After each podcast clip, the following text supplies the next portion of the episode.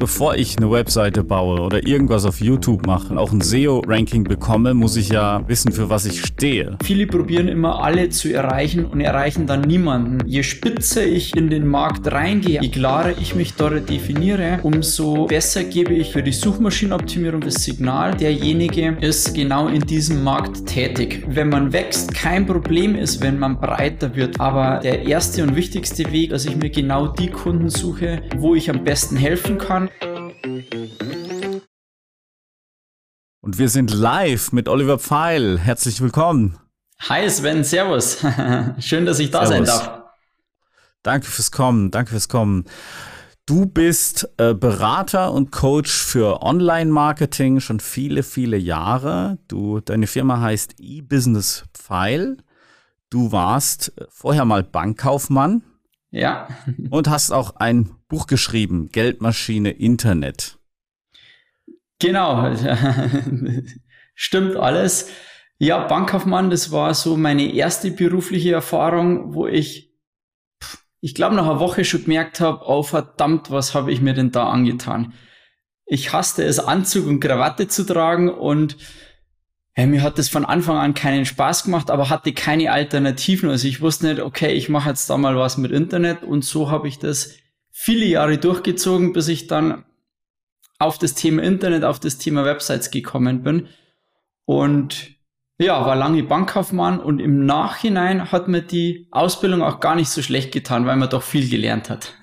also du hast sie fertig gemacht? Ja, ich habe sie fertig gemacht und ich war auch einige Jahre als Angestellter in der Bank weil ich, ich habe mir nicht den falschen Beruf in dem Sinn gesucht, weil ich gesagt hätte, okay, der andere wäre so viel besser gewesen. Ich wusste einfach damals nicht, was ich machen wollte oder was richtig war. Und so war ich halt dann in der Bank und war eine Zeit lang auch okay, bis ich dann im Januar 2010 von Christoph Mogwitz das E-Book gelesen habe. Du kennst es wahrscheinlich auch oder wie mhm. viele damals gestartet haben. Und das hat dann meine ganze, mein ganzes Weltbild oder ja, die Ideen, die ich äh, dann entwickelt habe, also eigentlich alles von heute auf morgen geändert. Ja, genau, worum ging es denn da? E-Book schreiben oder sowas war das, ne? Genau, da ging es eigentlich darum, wie kannst du dein Wissen im Internet vermarkten? Und ich hatte damals habe ich schon nebenbei, nicht mit WordPress, sondern damals mit Joomla, damals haben wir viele Seiten mit Joomla gemacht und ich habe so nebenbei für Vereine, für kleine ansässige Firmen Websites erstellt. Und dann habe ich dieses Buch gelesen und habe mir dann gedacht, Mensch, was machen denn die ganzen äh, Buchautoren, wenn sie für Joomla ein Buch erstellen, das in Amazon verkaufen und Joomla hat damals so gefühlt jedes halbe Jahr die Oberfläche geändert, haben wir gedacht, was machen die denn dann damit mit den Büchern?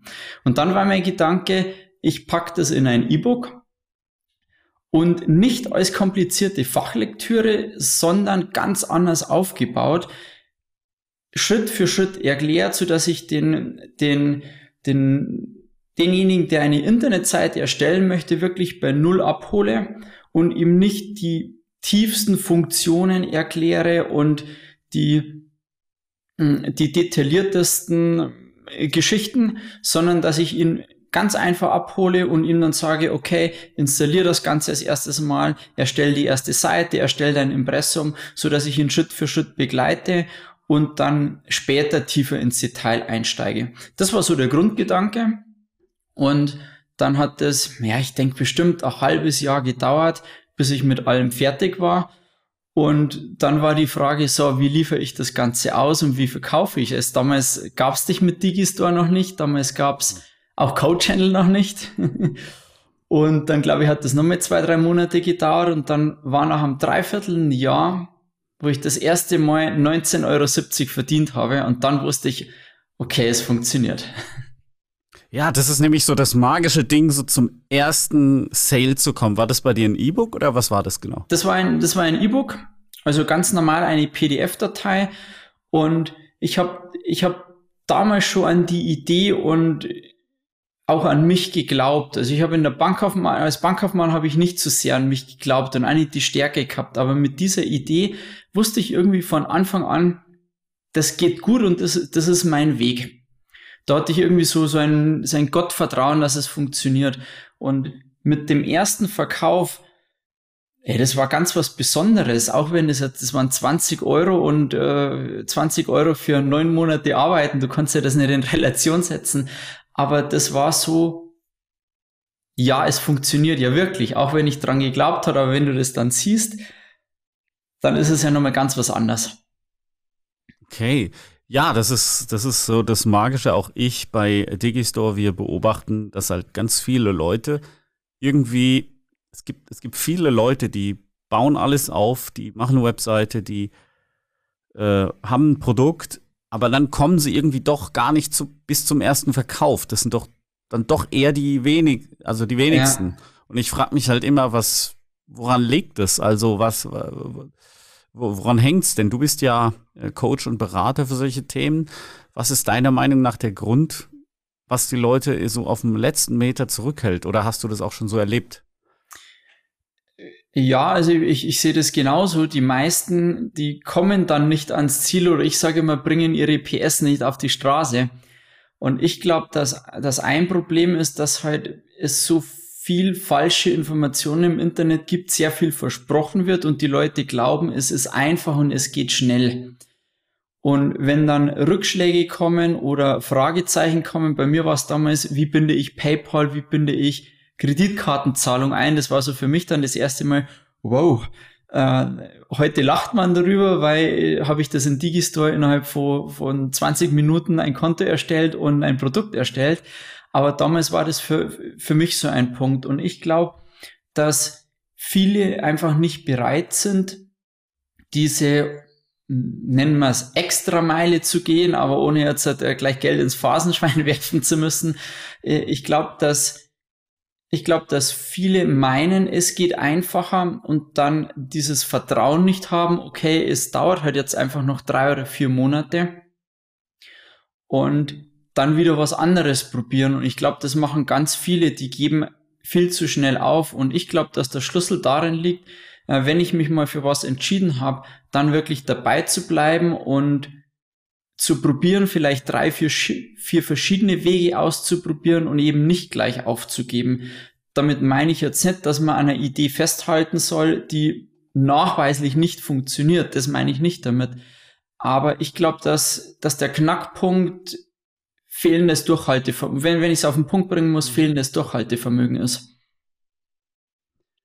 Okay, das heißt, an, an welchem Punkt geben die denn auf? Weil die haben ein Produkt gemacht, die haben, ein, äh, die haben eine Webseite gemacht, einen Verkaufstext, haben vielleicht dann auch die ersten Gehversuche bei der Werbung äh, gemacht, merken dann, ups, gebe Geld für Werbung aus, aber es kommt kein einziger, kein einziger Verkauf. Ja, ja. Das kriegen wir halt oft auch als Feedback von Affiliates, die sich gerade im Affiliate-Business ganz neu versuchen, dass sie sagen, hey, ich habe jetzt da, keine Ahnung, 100 äh, Euro ausgegeben, aber es gab keinen einzigen Verkauf. Äh, was ist da los? Habt ihr ein technisches Problem, etc., etc.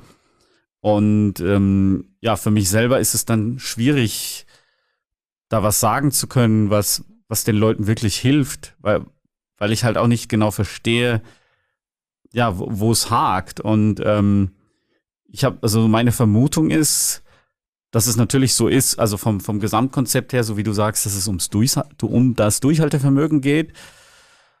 Aber das Thema aus meiner Sicht ist halt auch Conversion. Und wenn du, also Conversion heißt, das ist die Rate der Käufer gegenüber der, den äh, Webseitenbesuchern. Und wenn du jetzt zum Beispiel gerade ein neues oder heutzutage, Stand heute im Jahr 2021, 2020 soll so in diesem, ab diesem Zeitraum, wenn du da was rausbringst im Internet, dann hast du natürlich meiner Meinung nach auch eine gewisse Konkurrenz. Du hast also viele Coaches, viele Leute, die Bücher über verschiedene Themen gesprochen haben. Ähm, so ich denke irgendwie, es gibt auch nichts Neues unter der Sonne. Es gibt halt nur neue Kanäle und neue Menschen, die ja, ja. Botschaft rausbringen. Aber irgendwo hat es jeder schon mal irgendwo irgendwie gesagt. Und gegen die musst du dich halt leider Gottes auch heutzutage durchsetzen. Das ist nicht wie vor 15 Jahren oder äh, als meine ersten Gehversuche waren 2008. Da war der Markt noch sehr, sehr viel offener. Heutzutage musst du dich halt da irgendwie auch durchsetzen. Und da glaube ich, ähm, kommen viele auch gar nicht so an das Professionalitätslevel ran, das nötig ist, um überhaupt seriös neben den anderen auszusehen. Ja, ja. ich finde, du hast gerade was Interessantes gesagt, äh, dem Vergleich zu von vor 15 Jahren. So weit konnte ich nicht zurückgehen. Ich habe ähm, 2010 damit begonnen, also sind es jetzt so 10, 10 11 Jahre. Und damals, äh, man mag es ja kaum glauben, aber wenn äh, mit meiner meiner Sales Page für das Joomla E-Book oder für das WordPress E-Book mit der Sales Page habe ich gute Google Rankings gehabt. Also damals haben Sales Pages noch gerankt. Das ist ja heute etwas, das wo absolut nicht mehr funktioniert. Und ich glaube, du hast ja vorher gefragt, was so, wo, wo die Stelle ist, wo die Leute dann abbrechen oder wo es nicht mehr weitergeht. Ich glaube, das ist sogar nur der Schritt, bevor es um die Conversion geht. Ich glaube, dass das größte Problem der fehlende Traffic ist wenn wir jetzt mal so die, die, die drei größten Traffic-Wellen nehmen, dann ist der eine Traffic-Kanal äh, Google über organische, äh, organische Listung, nehmen wir vielleicht YouTube noch mit dazu, dann habe ich bezahlte Werbung, mal egal ob das jetzt Facebook oder Google Ads ist und vielleicht noch Social Media. Und viele probieren es mit, äh, mit bezahlter Werbung und stellen dann fest, oh, das ist doch äh, etwas teuer, die Funnels passen vielleicht noch nicht so, äh, die Conversion noch nicht so und brechen dann vielleicht wieder ab und haben dann eben das Problem keinen Traffic. Und ich empfehle meinen Kunden immer eine, Strategie, eine Traffic-Strategie zu fahren, wo ich mich nicht nur auf Facebook oder nur auf Google Ads verlasse, weil in Facebook kann ich wahnsinnig schnell gesperrt werden. Ich gehe immer den Weg, baut euch eine Marke in Google auf, seid sichtbar in Google, generiert Rankings und das ist halt etwas, das in der heutigen Zeit jetzt bei Google nicht mehr von heute auf morgen geht.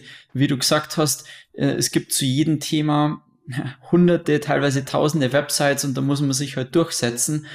Und ich glaube, dass das ein entscheidender Punkt ist, dieser Traffic-Kanal. Wenn ich es natürlich schaffe, mit bezahlter Werbung sofort äh, ins Plus zu kommen, dann ist das super, dann ist es natürlich total genial, aber ich glaube, das schaffen die wenigsten. Und wenn ich dann probiere, über Social Media, über YouTube, über tolle Videos oder auch über Google selbst Traffic zu generieren, haben viele halt nicht diesen langen Atem, den, den ich bei Google, den ich bei YouTube einfach brauche, um eine gewisse Reichweite halt zu bekommen. Hm, das heißt, also aus, aus meiner Sicht geht es ja auch schon mit der Positionierung los. Das heißt, bevor ich eine Webseite baue oder irgendwas auf YouTube mache oder irgendwie dann auch ein SEO-Ranking bekomme, muss ich ja wissen, für was ich stehe.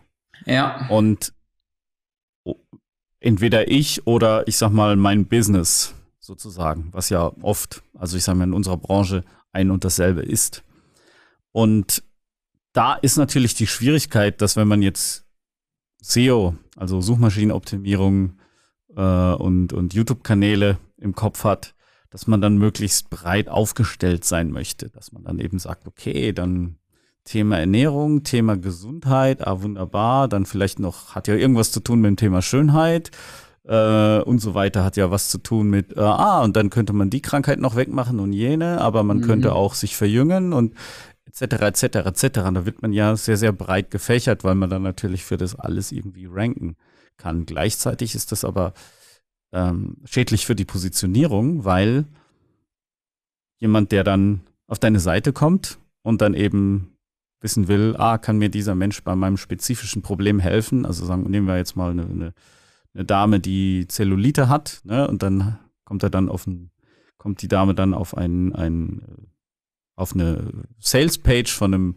Gesundheitsberater und äh, findet dann halt zu all zu alles und nichts sozusagen äh, ähm, Informationen. Ja, und ja. Ähm, deswegen halte ich das Thema Positionierung da natürlich für schon sehr, sehr wichtig. Was, was spielt es aus deiner Rolle, also welche Rolle spielt das aus deiner Sicht äh, in, beim Thema SEO? Ich glaube, dass das einhergeht und das ist ein ganz wichtiger Punkt, das, was du da gerade angesprochen hast. Also für mich ist äh, SEO ist bei mir mein Hauptkanal. Das ist so mein Streckenpferd und darüber generiere ich 80 Prozent meines Traffics. Und ich sehe es bei vielen Affiliates, um, um vielleicht auch die Brücke zu, zu deiner Community hier zu schlagen. Bei vielen Affiliates sehe ich es immer wieder, die, sie bewerben alles und dementsprechend nichts, wenn ich da auf so eine Website komme und dann ein Ernährungsprodukt, meinen WordPress-Kurs und irgendeinen Kurs zum Thema Esoterik anbiete, dann passt es ja nicht zusammen und ich denke mir als Besucher, um was geht's hier überhaupt und vertraue dem Ganzen nicht so. Bei Google gibt's einen Ranking-Faktor, der nennt sich EAT, E-A-T und da geht's zusammengefasst darum, äh, e, steht, e, e steht für Expertise, A für Autorität und T für Trustworthiness, also für Vertrauen. Und da geht's genau um, um das Thema eigentlich, wie du so sagst, Positionierung. Wenn ich mich auf meiner Website herstelle und sage, ich bin Spezialist für Thema 1, 2, 3, 4 und 5, dann kennt Google sehr schnell, das kann überhaupt gar nicht zusammenpassen.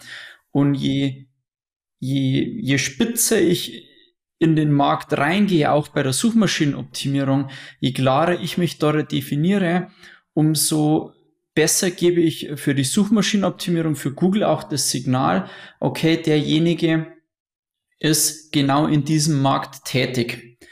Und das heißt jetzt nicht, ich habe bei mir die Themen WordPress und Joomla auf meiner Website. Das sind die großen Themen bei mir.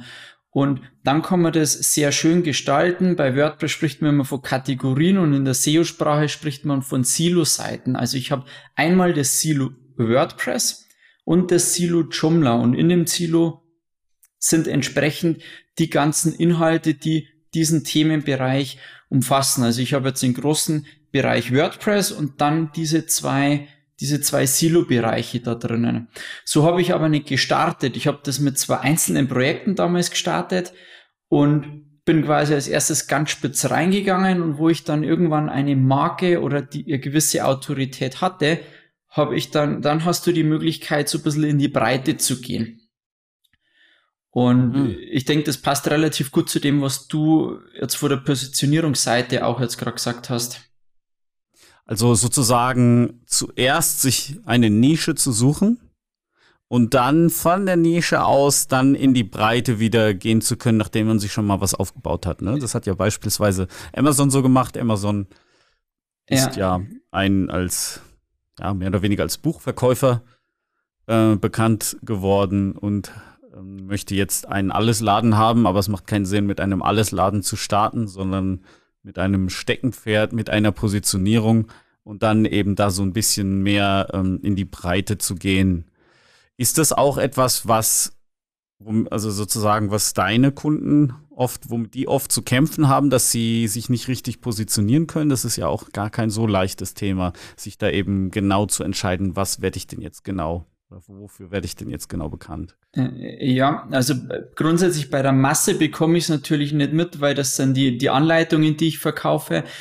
Aber bei den Kunden, die ich persönlich berate oder vor allem, wenn wir Website-Analysen machen, also wir schauen uns die Website an aus technischer Sicht, aus SEO-Sicht, aus inhaltlicher Sicht und dann ist wahrscheinlich passt das auch, das, das Wort Positionierung dazu. Ich, ich definiere es immer so, ich komme auf eine Website und erkenne eigentlich gar nicht, was bekomme ich hier.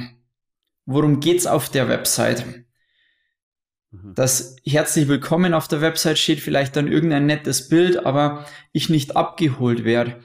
Und das ist äh, für mich äh, oder ist, ist ein, ein, ganz wichtiger Punkt und kann auch, wenn ich den Traffic schon habe, aber nichts passiert, ein Gamechanger sein, indem ich sage, ähm, ich packe mir so alles Unwichtige vor der Website runter und schau wirklich, dass ich sofort die Aufmerksamkeit des Besuchers generiere. Und zwar nicht nur auf der Sales-Page oder auf der Landing-Page, sondern auf der Startseite, auf den einzelnen Blogartikeln, dass ich nicht mit irgendeinem langweiligen äh, Einleitung damit starte, sondern dass bei mir sind auf jeden Blogartikel die ersten zwei, drei Sätze immer Zusammenfassung von dem, was auf dieser Seite kommt.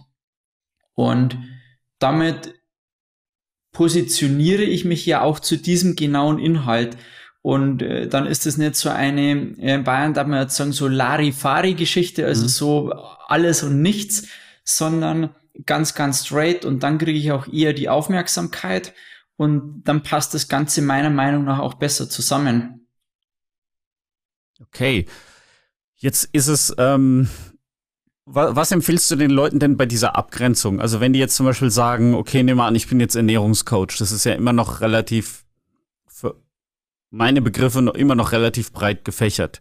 Ja. Ähm, was würdest du jemandem, der zum Beispiel Ernährungscoach ist, sagen, wie spitze er in den Markt gehen soll? Soll er oder sie sagen, okay, ich bin jetzt Ernährungscoach für genau die und die Zielgruppe oder für genau das und das Problem? man kann ja eben Ernährungscoach sein für Sportler, für Fitnessmodels, für stark Übergewichtige, für Diabeteskranke etc. etc. etc. Ähm, wie spitz sollte man sich da positionieren? Hast du da Erfahrungen, ähm, wo da der Sweet Spot ist? Also ich denke, äh, das ist jetzt natürlich in Zahlen schwer zu, zu sagen, aber je spitzer, umso besser.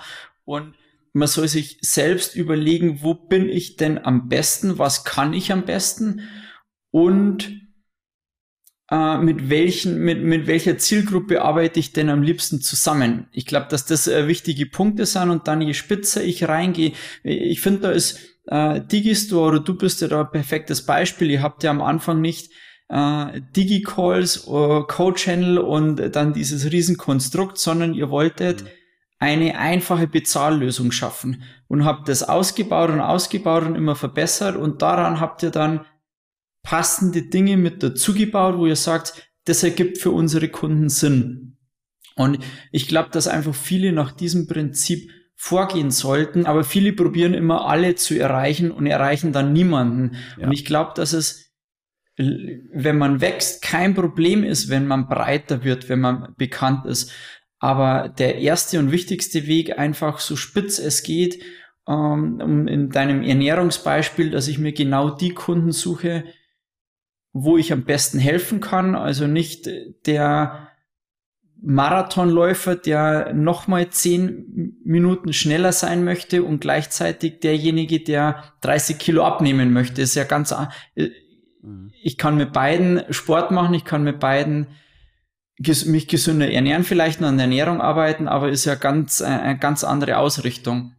Und deswegen glaube ich, so, so spitz es geht und dann kommen die Ideen, die Gedanken, was man noch dazu bauen kann, ich denke ganz von alleine. Das erwartet dich in der nächsten Folge von S2S Podcast. Über Facebook kann ich ja wunderbar targetieren, aber wenn es um ein ganz konkretes Problem geht, dann bin ich vielleicht bei Google besser als wie bei Facebook. Sehr, sehr gute Belegung, weil die Leute suchen nicht nach Problemlösungen in der Regel auf Social Media, sondern eher in den Google-Suchergebnissen. Sie geben manchmal sogar ihr konkretes Problem wortwörtlich in die Google-Suche ein. Hat dir diese Folge gefallen? Subscribe jetzt und verpasse nie wieder eine Episode von S2S Podcast.